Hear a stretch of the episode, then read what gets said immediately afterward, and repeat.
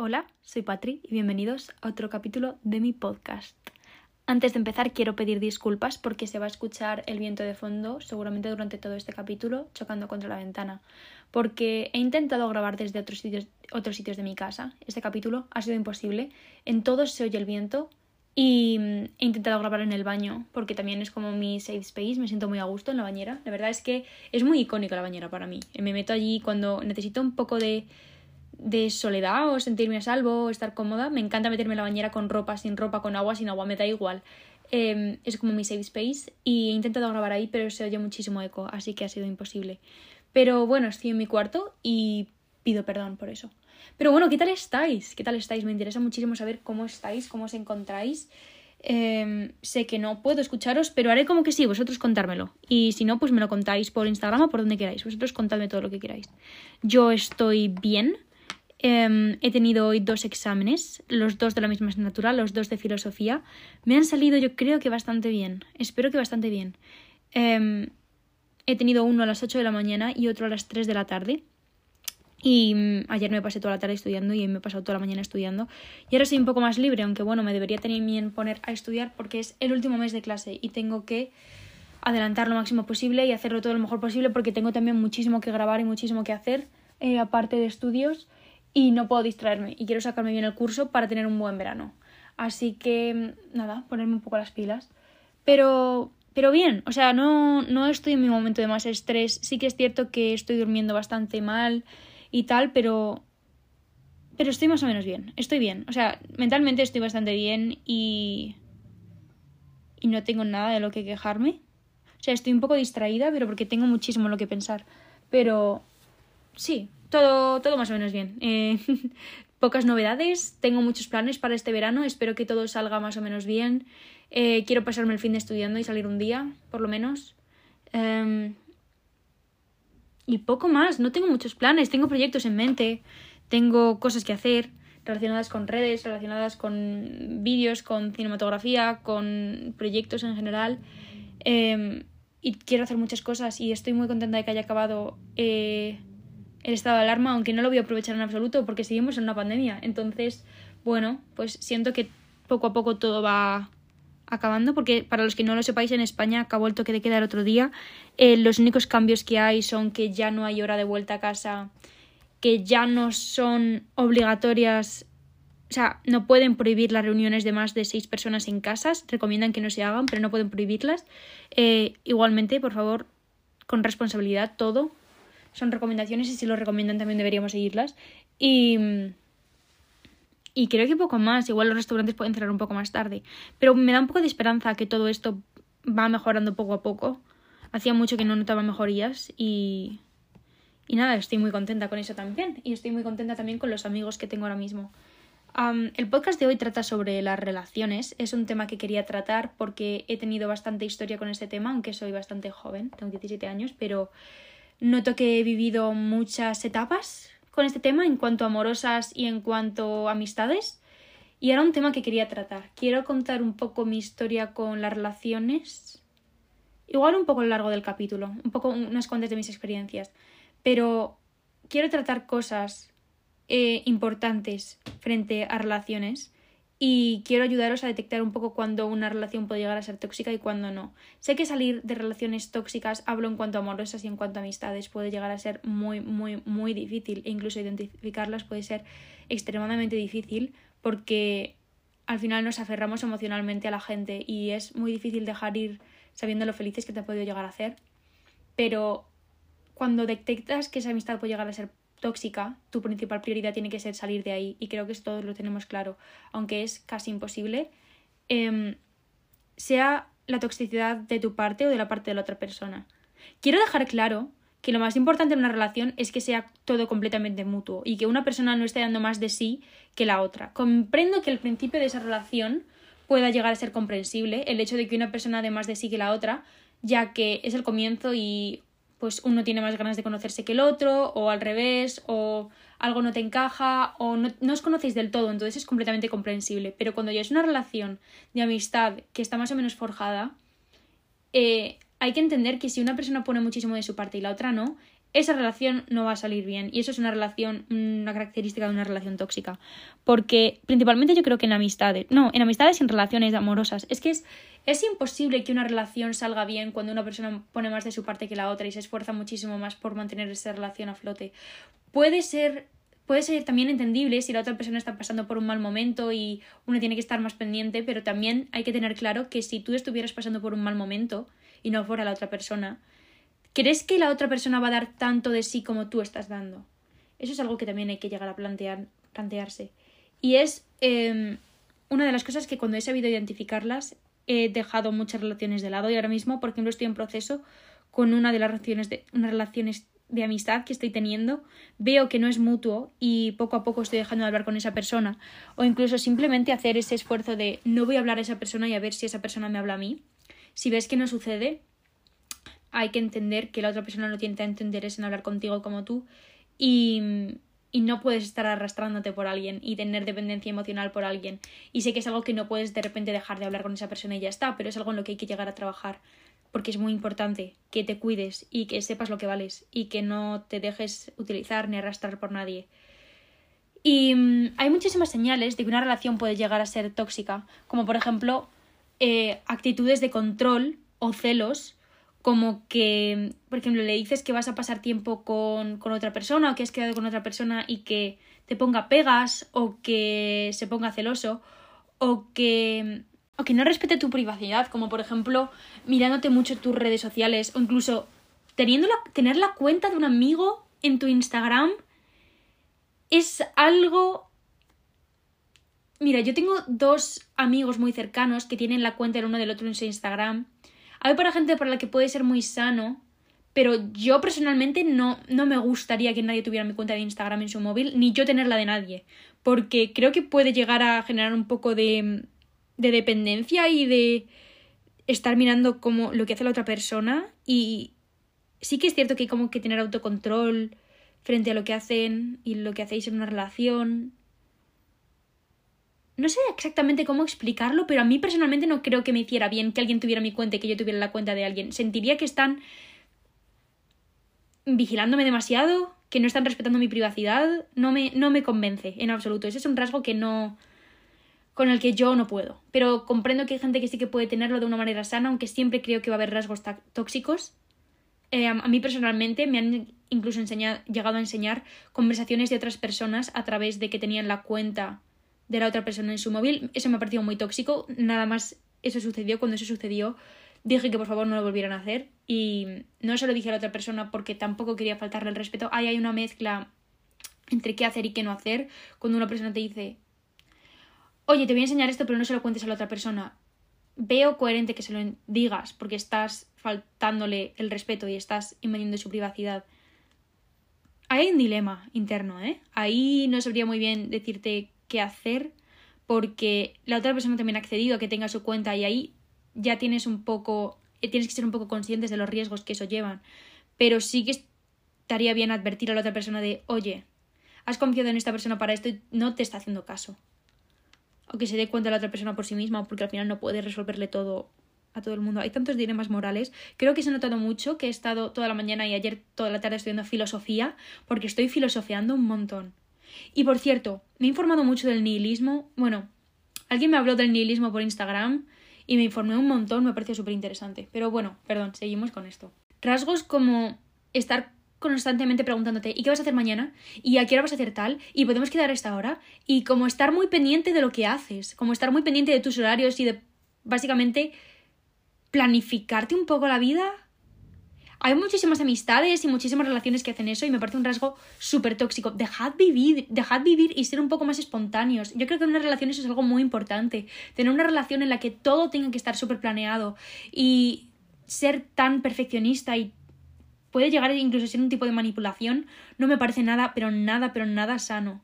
Y luego hay otros rasgos como, imagínate que yo te hago un favor, que yo te doy, yo te dejo 10 euros, ¿vale? Estos ya son favores que haces con gente con la que tienes mucha confianza.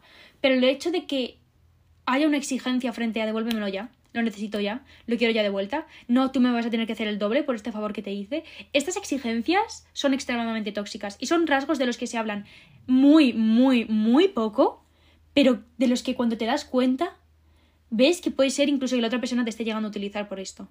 Y, y no me parece no me parece nada sano. Y es algo de lo que te tienes que alejar y con lo que tienes que hablar con la otra persona. O rasgos como que te menosprecien y que te manipulen mentalmente que te hagan llegar a entender que sin ti su vida podría ir perfectamente bien y que no te necesitan para absolutamente nada como que estás de paso en su vida.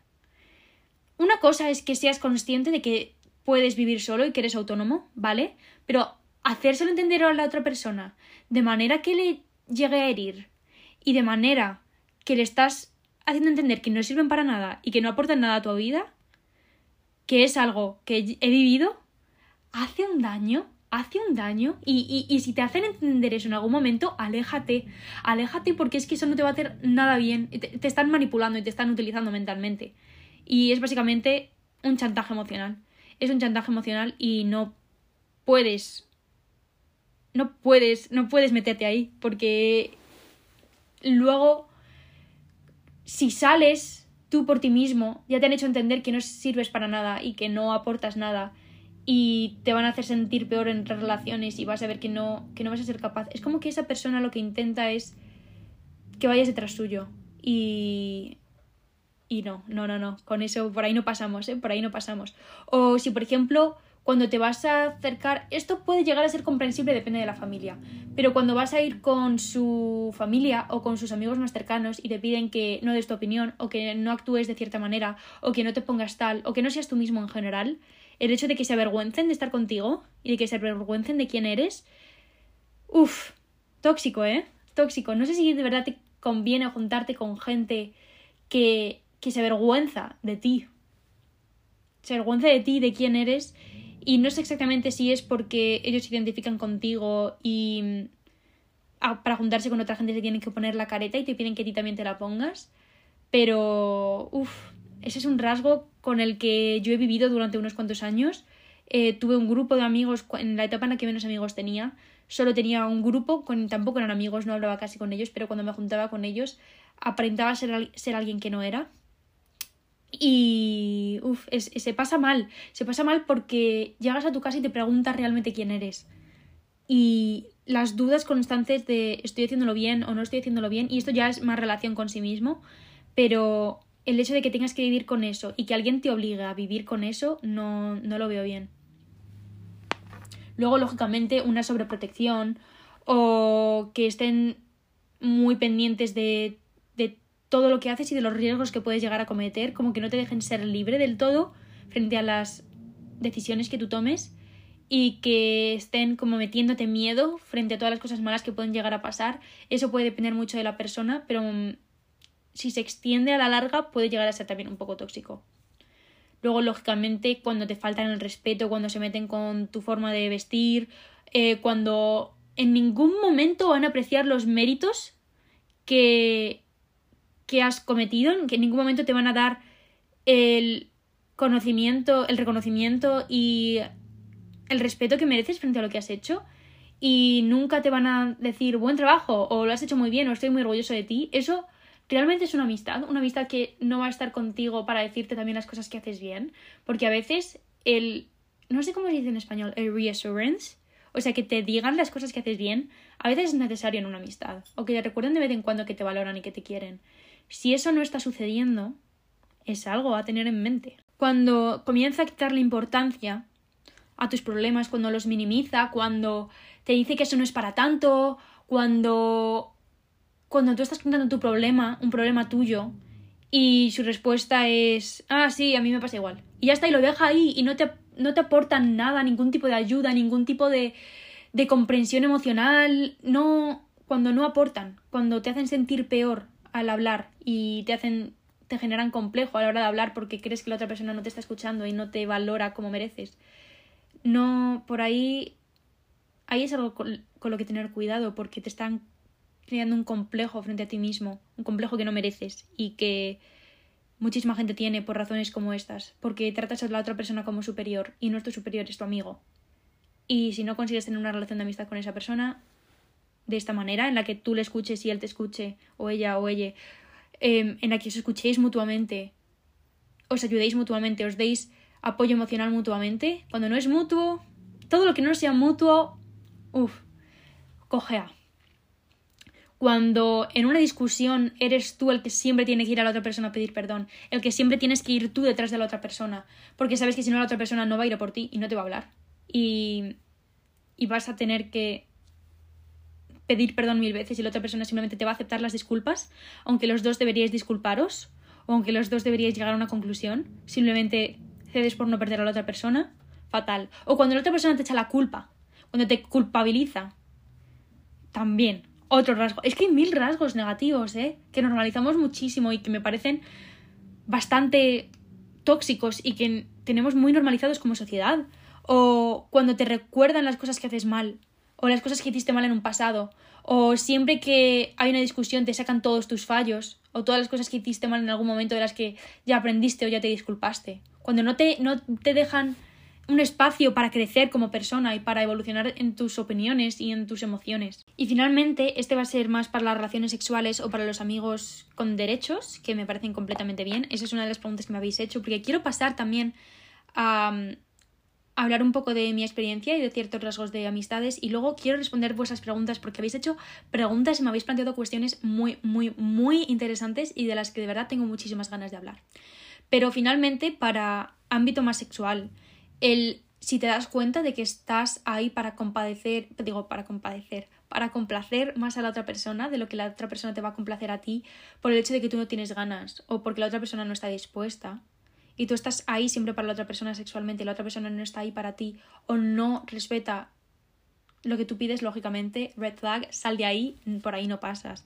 Cuando te chantajea con otras, otros aspectos para tener relaciones sexuales, exactamente igual. O incluso para que practiques cosas sexuales que tú no quieres practicar, exactamente igual. O cuando te compara con otras relaciones sexuales o con otras parejas que ha tenido en su pasado. Y eso no solo en el ámbito sexual, sino en cualquier ámbito, cuando te compara con otras amistades o con otras relaciones que ha tenido. Mal, mal, mal, mal. Aquí no estamos para comparaciones. Tú eres tú. Y lo que él haya vivido no, o lo que la otra persona haya vivido no tiene nada que ver contigo. Y no es que lo estés haciendo peor que la otra persona o no es que la otra persona lo esté haciendo mejor que tú. Sois personas distintas y lo hacéis de manera distinta. Nadie lo hace mejor o peor que otro. Y las comparaciones son muy, muy malas y muy, muy, muy tóxicas. Entonces, tenemos que tener en cuenta que todos vamos a tener eh, actitudes tóxicas en algún momento y que todos vamos a actuar de manera tóxica en algún momento de nuestra vida, en cualquiera de los ámbitos, amistad o amorosamente, y es completamente normal y comprensible. La cosa es aprender e intentar no cometer el mismo error dos veces, porque nos podemos cargar nuestra salud mental y la salud mental de la otra persona. Y, y podemos arruinar una amistad en general. Y hay que tener muchísimo cuidado con estas cosas. Pero por favor, si en algún momento sentís identificados con algo de lo que he dicho, frente a alguna amistad que tengáis o frente a alguna cosa que hayáis hecho vosotros y que no sabíais que podía llegar a hacer daño a la otra persona, bien porque a vosotros no os lo habían hecho nunca o porque no habéis sido conscientes, tener cuidado porque tenemos muchísima importancia sobre las otras personas y tenemos muchísima influencia sobre todo el mundo, lo parezca o no. Y lógicamente tenemos que hacer las cosas lo mejor que sepamos y aquí hay muchísimo espacio para crecer y para mejorar como personas y para intentar no cometer el mismo error dos veces. Y si sucede, tampoco estamos aquí para echarnos culpas, ¿vale? Tengámoslo claro. quiero hablar un poquitín antes de entrar a las preguntas sobre mi historia con las relaciones de amistad y de amor. De amor es breve, pero quiero contaros un poquitín. yo durante todo primaria no tuve muchos amigos, los gustos. Em, en primaria no tuve muchísimas amistades, pero entonces no, no me sorprende, porque eso no, no fue decisión mía, era muy pequeña para pensar en ello. Em, más adelante, en la ESO, fui un poco conflictiva en primero y es que no cuadraba con el entorno en el que estaba. No tenía los mismos ideales en ningún aspecto. Eh, no, no congeniaba bien con la gente. Fui un poco conflictiva, fue un poco cerrada tenía opiniones muy fuertes y me gustaba mucho darlas. Yo creo que es porque tenía mucha influencia de redes y estuve en muchísimos fandoms y tenía muchísimas relaciones fuera, tenía muchísimas relaciones en redes. Empecé con las relaciones online, en plan de amistad, desde los 12, 11, 12 años y sigo hasta hoy en día. Y me centraba más en las amistades que tenía online que las amistades que podía llegar a tener en clase. A su vez iba a atletismo y ahí tenía otro grupo de amigos, pero ese grupo de amigos nunca fue, nunca fue real del todo. Siempre sentí que actuaba de manera completamente distinta con ellos a como actuaba con el resto de gente a quien conocía. Sin embargo, en clase, por ejemplo, actuaba como realmente era y no me fue realmente bien por, por este contraste de opiniones y de ideales que teníamos. Y online me sentía completamente cómoda, era yo realmente y tenía muchísimos amigos, la verdad. Esto fue durante primero y segundo de la ESO. En segundo de la ESO en tercero de la ESO, perdón, em, tuve un novio que duró desde ese verano hasta enero. Me cambié de instituto, fui al Centro de Rendimiento Deportivo, del que ya he hablado varias veces. Era atleta, centrada en combinadas y salto de longitud. Estudié en ese centro. Y allí no tuve ni un solo amigo, ni un solo amigo, no hice ni un solo amigo, estuve todo el año completamente sola. De desde ese verano hasta enero tuve un grupo de amigos con el que salía todos los fines de semana y también pues salía mucho con mi novio.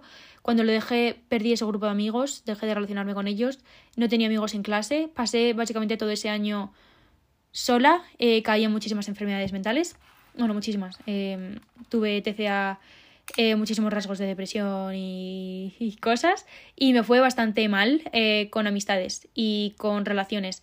Durante es desde ese enero hasta comienzo, no, hasta mm, cuarentena de 2020, eh, me planteé ser asexual, sentí cero atracción sexual y romántica por absolutamente nadie. Eh, creo que fue por varios traumas que pude llegar a vivir. Em, no le echo la culpa absolutamente a nadie, ¿eh? solo digo que sí los viví y bueno, pues eso hizo impacto, además de que mentalmente no estaba bien y eso tiene muchísimo que ver eh, que es algo de lo que se habla poco frente a la salud mental, que tiene muchísimo impacto sobre tu vida amorosa y sexual.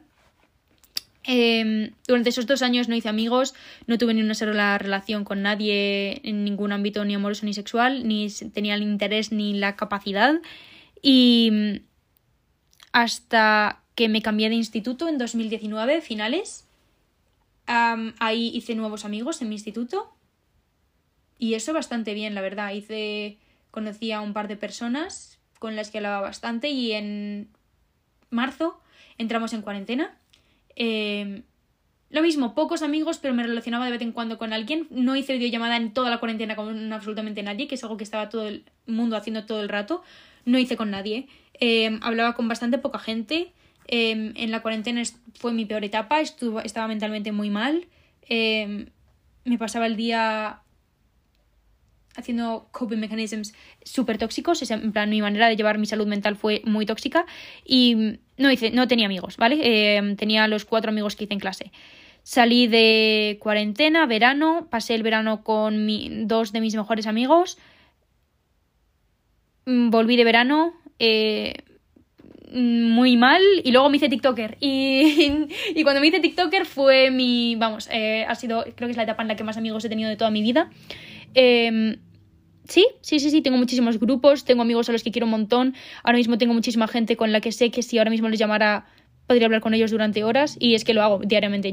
Creo que hablo con alguien por teléfono como diariamente y no porque tenga dependencia, sino porque siempre en algún momento del día sucede y me encanta, me encanta. Tengo amigos maravillosos ahora mismo y estoy en el mejor momento frente a amistades que he tenido nunca. Eh, deducí que no era sexual porque volví a sentir atracción por alguien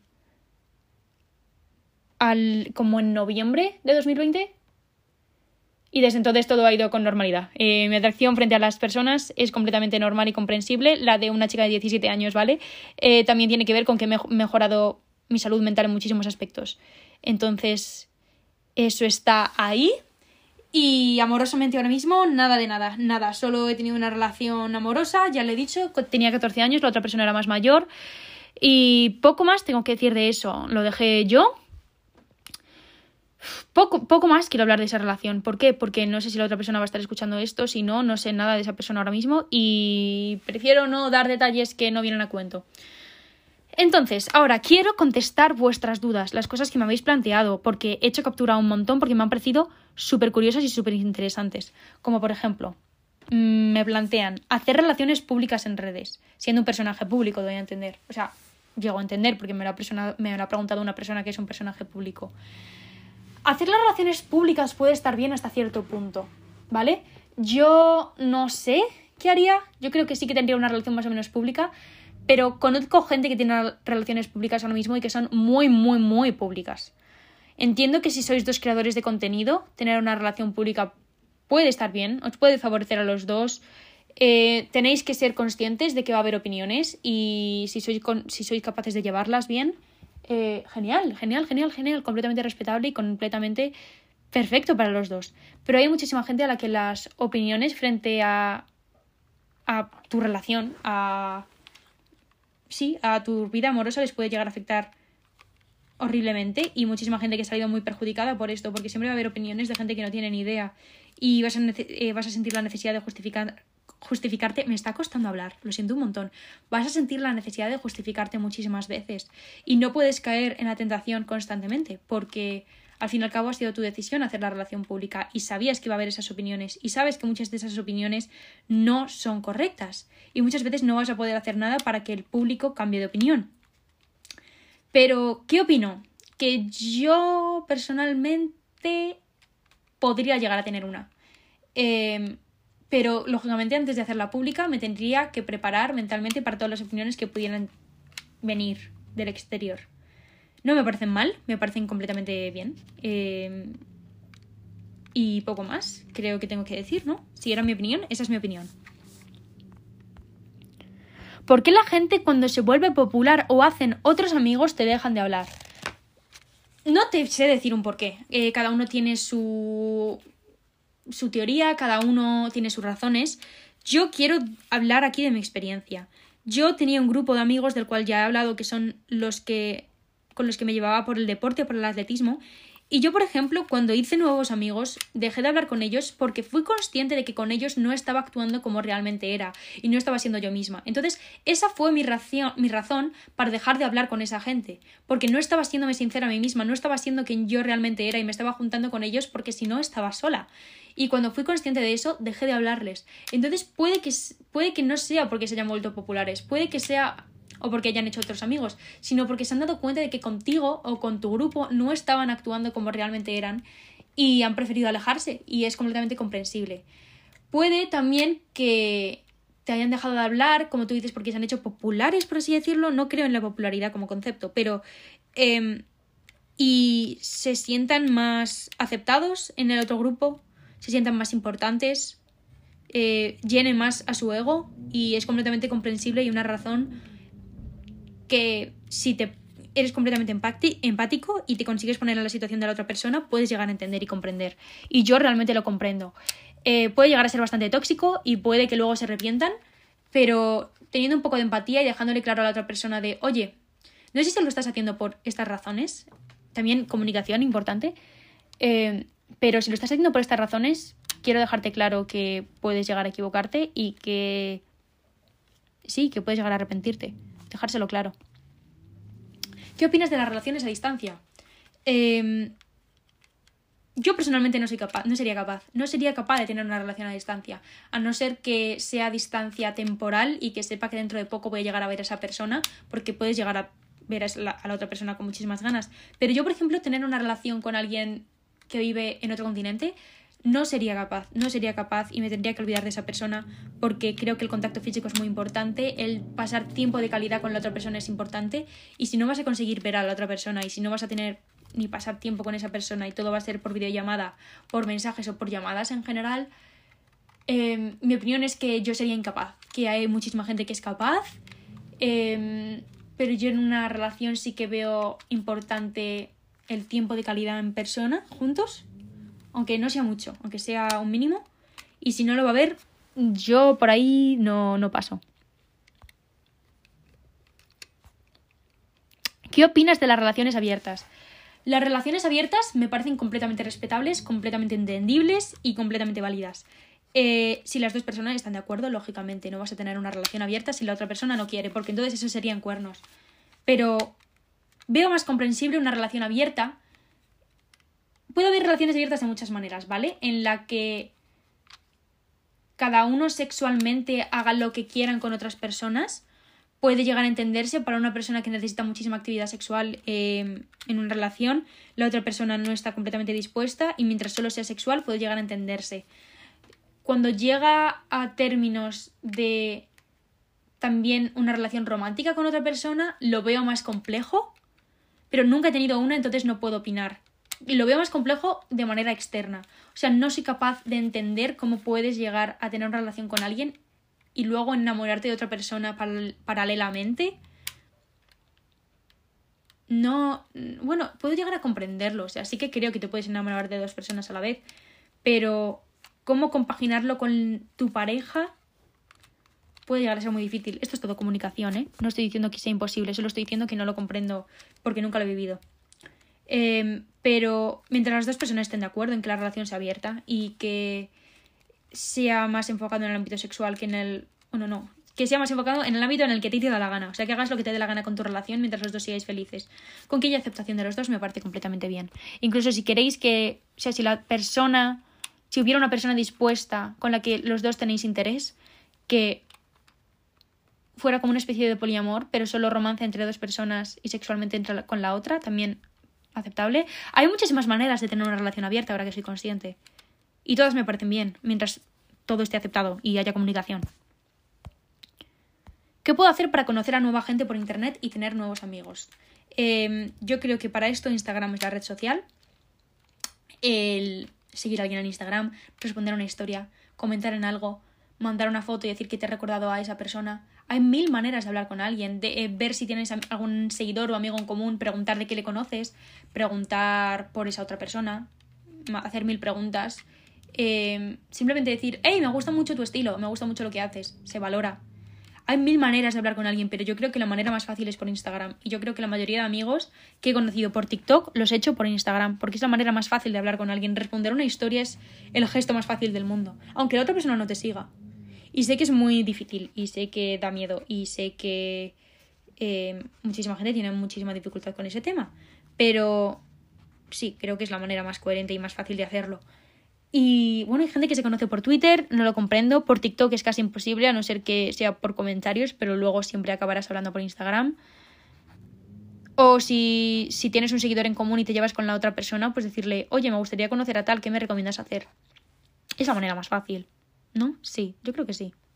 Por ejemplo, las aplicaciones estas de hacer amigos, tipo Yubo y tal, no, no me gustan a mí personalmente, pero hay muchísima gente que ha conocido a gente por ahí, así que y Omegle podemos descartarlo para hacer amigos. ¿Que yo he hecho amigos por ahí? Sí. Pero no, que no sea tu fuente principal, porque da un poco de mal rollo. Es bueno empezar una relación cuando recién acabaste otra. Si has superado a la otra persona completamente, haz lo que te dé la gana. Tú has acabado tu relación y no tiene ni por qué ser ni bueno ni malo. Será como tú quieres que sea. Y si a ti te hace más feliz eso, y si tú lo ves completamente comprensible y tienes a la otra persona superada, que no comprendo cómo has superado a alguien tan rápido, pero si, si puedes, eh, sí, claro que es bueno. Mientras te haga feliz, todo es bueno. Es que no tenemos que darle tantas vueltas a, la, a las cosas, nada tiene tanta importancia como la que le damos. Entonces, tú siempre piensa en lo que te va a hacer feliz y si te vas a arrepentir en algún momento y si no te vas a arrepentir y te va a hacer feliz, pa'lante. ¿A qué edad tuviste tu primer novio o novia o novia? Es que tengo 16 y siento que todo el mundo ha tenido ya. No es necesario tener una relación, es que como si no la hubiera tenido nunca o no la fuera a tener en mi vida no, no es necesario y no pasa nada. Yo la tuve a los 14, no he tenido nada desde entonces, eh, ninguna relación, digo. Em, pero vamos, como si no la hubiera tenido. O sea que, de mi parte, no tienes la necesidad. Si hay presión social, eh, primero replanteate esos amigos, que porque te están presionando socialmente frente a tener un novio y o una novia o lo que quieras. pero pero bueno, la pregunta es que a qué edad lo tuve, así que a los 14. Y acabó también a los 14. Así que ha pasado tres años. ¿Qué opinas del poliamor? Me parece genial. De hecho, tengo una anécdota con este tema y así lo dejo un poco claro. Em, yo por Twitter, con dos amigos míos, Antonio, Antonio Mebesoto, Lornes y Mar Lornes, que se llama Marcos, eh, hicimos unas bromas de que teníamos una relación de poliamor y todo Twitter entendió que eran bromas. Eran bromas porque al igual que le respondes a alguien y dices, le dices, boda, mi novio, mi novia, tal, se nota en plan broma. Nosotros lo hicimos con el tema de que éramos una relación de tres. Y lo hicimos muchísimo, a muchísima broma. Y se notaba de lejos que era broma. Y todo, todo Twitter lo tenía clarísimo. Subí un TikTok con el tema. Este TikTok se viralizó un poquitín. y todo el mundo se cree que estamos juntos y ya no sé cómo aclarar que no, que era una broma y de eso trataba la trend del vídeo, en que era una broma. Em, entonces, para quien esté viendo esto y siquiera teniendo dudas, no estamos juntos, no somos una relación de tres, no somos una relación de dos ninguno entre nosotros, no tenemos ninguna relación. Eh, nada en contra del poliamor, eh, todo lo contrario, completamente respetable y comprensible. Em, no, quién sabe si alguna vez me enamoraré, me enamoraré de dos personas y nos enamoraremos entre todos y entre los tres y tendremos una relación súper feliz. Nunca lo sabré. Pero quería aclarar que esa relación no era verídica. Soy chica B y a los chicos les parezco demasiado masculina. ¿Me podrías dar algún consejo? Primero de todo, no cambies. O sea, no. El consejo no va a ser que cambies nada de ti. El consejo va a ser que. que sigas. Que, keep doing your thing. Que sigas haciendo lo que haces. Y que sigas siendo como eres. Y que. Mm, ya le gustarás a alguien o no. Eso es lo de menos. Tú tienes que hacer las cosas por gustarte a mí. A ti. Entonces, no tengo que darte ningún consejo. Que sigas haciendo lo que estás haciendo, que lo estás haciendo genial. Y que bueno, que tampoco generalices porque seguro que no a todos los chicos le pareces demasiado masculina y que hay muchísimos chicos a los que les atrae muchísimo la masculinidad. Entonces, ya, ya, ya verás, ya mm, habrá gente que tenga la misma opinión que tú, no te preocupes. ¿Crees que las amistades de grupo son dudaderas? Durare, duda, duraderas, madre mía. Eh, claro que sí, depende de la amistad, ¿no? Eh, Siempre va a haber gente en el grupo que se va a llamar, se va a llevar más entre ellos, eso va a pasar siempre y siempre va a estar ahí. Es difícil de aceptar, pero va a pasar y tú te llevarás más con alguien y otra persona se llevará más con otra persona. Depende también de la cantidad de gente que haya en el grupo. Pero claro que sí, pueden ser duraderas. madre mía, duraderas. Dios mío, sí, completamente. ¿Crees que para el amor hay edad? Eh, sí, déjame decirte que una relación de una niña de 12 años con alguien de 22 no es, no es una relación sana.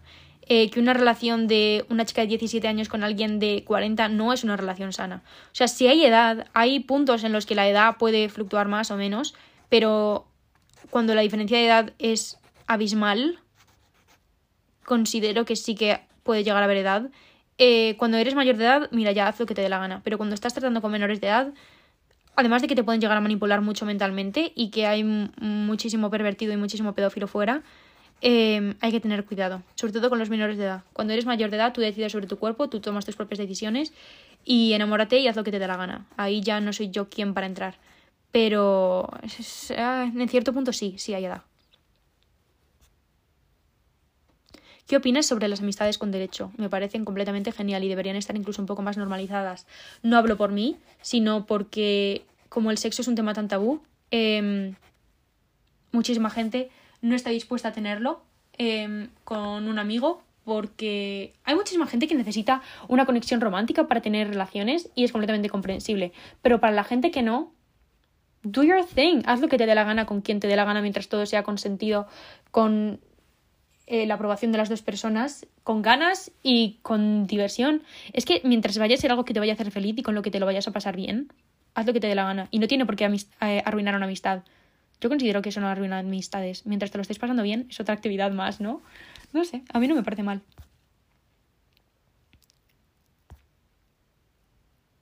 Normalizar no acabar mal con un ex. No tienes por qué acabar mal con un ex, pero es que yo creo que eso no está, no es que no esté normalizado. Es que cada relación acaba como acaba. Y si acaba mal, acaba mal y tampoco vas a obligarte a que acabe, bien. Em, ojalá todas las relaciones acabaran bien, ¿no? Yo creo que nadie quiere acabar una relación mal, que pocas ganas de tener que odiar a alguien, odiar a alguien es agotador, tenerle asco a alguien es agotador, o rencor, o, o, llorar por alguien es horrible. Entonces no creo que nadie quiera acabar mal con alguien, y si acabas mal es en contra de tu voluntad y a la voluntad de la otra persona. Entonces no creo que no es que esté normalizado, es que hay veces en las que esa situación no se da. Pero sí, normalizarlo, a mí me parece guay. Y la última es que si ¿Qué creo que es más importante? Si relaciones de pareja o de amistad. Em, yo creo que las dos son iguales de importantes. O sea, son igual de importantes. Lógicamente, todo el mundo tenemos amistades y no todo el mundo tenemos pareja. Y bueno, tampoco todo el mundo tenemos amistades. Pero sí que es cierto que son. Hay muchas más amistades, eh, relaciones de amistad y es mucho más fácil hacer amigos que tener pareja. Entonces hay que darle a los amigos la importancia que tienen y no, no quitarle importancia y validez. Pero las relaciones de, de relación, de, de, amor, em, o sexuales o lo que sea, también son, tienen su importancia y te marcan mucho. Yo creo que son, pueden llegar a ser de las que más marcan y entonces no es que una sea más importante que la otra, es, también depende del momento y también depende del enfoque que tú le des, pero las dos tienen importancia. Y con esto, chicos, hemos acabado el capítulo de hoy. Me ha encantado, me ha encantado, este tema me apasiona. Em, no sé qué voy a hacer el tema de la semana siguiente. Tendré que pensarlo, tendré que verlo. Igual os pregunto a vosotros a ver qué os apetece. Pero. Pero nada, espero que os haya gustado el capítulo de hoy. Espero que hayáis sacado algo útil, que os haya interesado, que os lo hayáis pasado bien. Y os veo en el capítulo de la semana que viene. Hasta luego.